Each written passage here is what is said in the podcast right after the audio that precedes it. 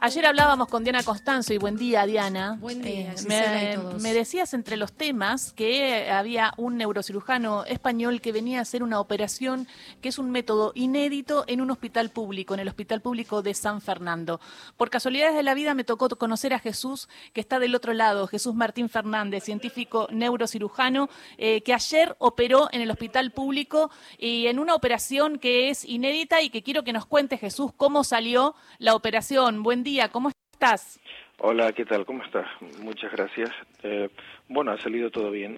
Eh, eh, no sé, estamos felices de, de la experiencia y bueno, lo más importante es que eh, todo salió como lo habíamos planificado durante tanto tiempo antes y bueno, siempre que las cosas se hacen de forma organizada tienen muchas más probabilidades de éxito.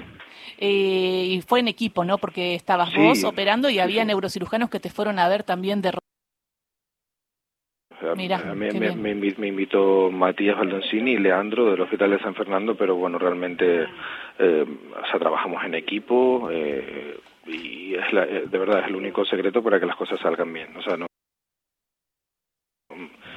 es un trabajo total en equipo, de verdad fundamental. Era un joven de 17 años que tenía un tumor en la cabeza que era muy difícil de operar y que él solo fue googleando y que fue descubriendo que vos eh, estabas y que también en San Fernando eh, también hacía cirugías complejas y se fue generando todo esto, ¿no? Y el deseo de que eh, eh, vos lo operes a él y se cumplió.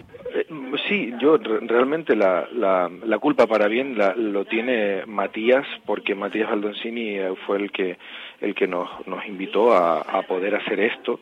Eh, o sea, la cirugía despierta es una técnica que, que es importante decir que tiene muchos años, muchos, y que, de- por supuesto, sigue usando hace más de 80 años. Lo que pasa que lo que hemos hecho o lo que hacemos diferente es intentar hacer una cirugía a la carta en la que vamos a- al, al máximo de las funciones mentales del paciente. No solo vamos al lenguaje y al movimiento, sino que llegamos incluso hasta la, hasta la percepción emocional, la atención y todas aquellas cosas que son críticas para que el paciente siga, siga siendo quien sea y pueda desarrollar una vida lo más normal posible. En una operación de cerebro, una persona también puede cambiar eh, quién es por alguna situación de que le toquen una parte eh, del cerebro y por eso es necesario ir a, a- a que sepa contar, a que sepa en dónde está, pero que también eh, termine después de la operación siendo Sí, quien sin era. duda. O sea, hay hasta un 30% de pacientes que eh, quedan con trastornos en la cognición social, lo que es lo que es el conocimiento del de, de cómo comportarnos con, con la gente de alrededor. Eh, hasta un 40% tienen trastornos en la disfunción de la vida íntima en pareja y bueno trastornos de personalidad por supuesto que sí entonces lo que hemos dentro de la dificultad de la neurocirugía yo tengo la suerte de, de, de ser neurocirujano fellow con el profesor Dufo que es el referente mundial vamos afinando los métodos para llegar a esas partes más complejas de la mente e intentar prever qué regiones no tenemos que tocar a- aplicando diferentes test durante la durante la cirugía Jesús, ¿qué tal? Diana Costanzo lo saluda, ¿cómo le va? Hola qué tal cómo estás un placer Bien. saludarte. Tiene 30, ¿eh? Lo podés Tiene tre- bueno, te, Es te muy tuteo, joven, es una entonces. eminencia, pero me, muy joven. Me, me inspira respeto todo lo que ha hecho y eh, la, la capacidad científica que está demostrando en estos cortos 30 años. Bueno, Jesús, te tuteo entonces. Eh, decías que eh, el paciente, la paciente está despierto durante esta intervención y se está aplicando también, y esta es una de las innovaciones que tiene este tipo de cirugía, un test de inteligencia artificial. Contanos un poco cómo va funcionando y cómo van interactuando ustedes con el paciente, porque es importante que esté despierto. Sí, eh, bueno, nosotros aplicamos, hay varias, es muy largo de contar, pero realmente lo, lo, lo, lo innovador, o como te decía, como trabajamos en la parte del, del mapping cognitivo, de, de- es decir, de, de- perdona por el ruido que hay de fondo, estoy en una recepción del hotel. Sí, no te preocupes. Es muy loco. Eh, el paciente está despierto y nosotros aplicamos un estímulo eléctrico durante cuatro segundos. Ese estímulo eléctrico es la ventana de tiempo que tenemos para averiguar si el punto que tocamos es crítico para una función u otra. Entonces, lo que nosotros, como trabajamos en la parte de la cognición y las emociones, estamos desarrollando varios métodos para hacerle, o sea, que el paciente haga tareas de reconocimiento emocional y ver cómo el paciente deja de ver una emoción como la veía el día anterior. O sea, para, para el- este test que se llama Emotions y que está en proceso de validación quirúrgica, eh, lo hemos creado con inteligencia artificial, con varios sistemas de procesamiento avanzado de imagen y hemos traqueado a una base de datos de actores profesionales haciendo emociones complejas. Entonces, esto es lo realmente novedoso y sobre todo que haciendo en el hemisferio izquierdo, que en teoría siempre ha sido el encargado del lenguaje, un poco demostrando que todo está interconectado. Claro. Y aquí han llegado a un hospital eh, público en San Fernando. ¿Cómo llegaron? ¿Cómo fue? Ustedes eh, se contactaron con el equipo, el equipo de Matías nuestro equipo, ¿no? ¿Y, cómo, ¿Y cómo vieron a los argentinos acá? Sí.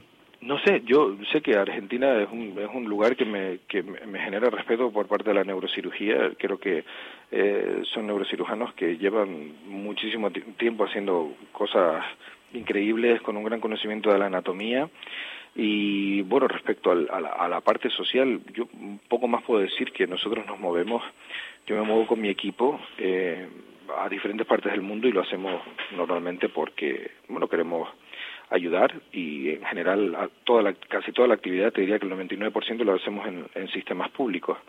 Eh, yo vi el, el, hospital, no sé ¿qué, qué, te voy a decir, yo lo vi bien, es decir, yo vi una gente que nos trataba con un cariño inmenso, un paciente que, que solo quería colaborar y, y ayudarnos y unos compañeros neurocirujanos que nos brindaron todo el, el no sé, la acogida y el cariño del mundo. No sé, yo creo que...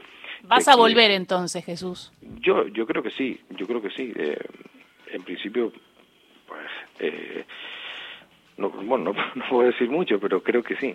Eh, nosotros estaremos siempre que nos, que nos llamen y, y claro que sí. De hecho, nosotros eh, tenemos la filosofía de... Nosotros preferimos operar en, en sistemas de salud públicos Recorren el mundo ustedes con esta innovadora técnica, ¿cierto? En, han ido a muchos países. Bueno, sí, como que empezamos a recorrer ya el, algunos países, todo ha pasado muy rápido, pero que, que realmente nos o sea, disfrutamos con el hecho de, de ayudar a, bueno, a gente que quizás no tenga medios para, para pagar una, una cirugía costosa y eso es una cosa que, que nos hace tremendamente felices y que, bueno, quizás somos un poco extraños y no nos gusta el sistema y simplemente ayudamos a la, a la gente como podemos. Claro, y no quería dejar de decir sobre el cierre que también sos músico. Sí, mm, bueno, estudié eh, guitarra clásica y luego eh, estudié composición y direc dirección de orquesta y bueno, este año ha sido demasiado intenso desde el punto de vista de la neurocirugía, pero sí, eh, eh, soy músico y probablemente me influyen casi todas las cosas que, que hago.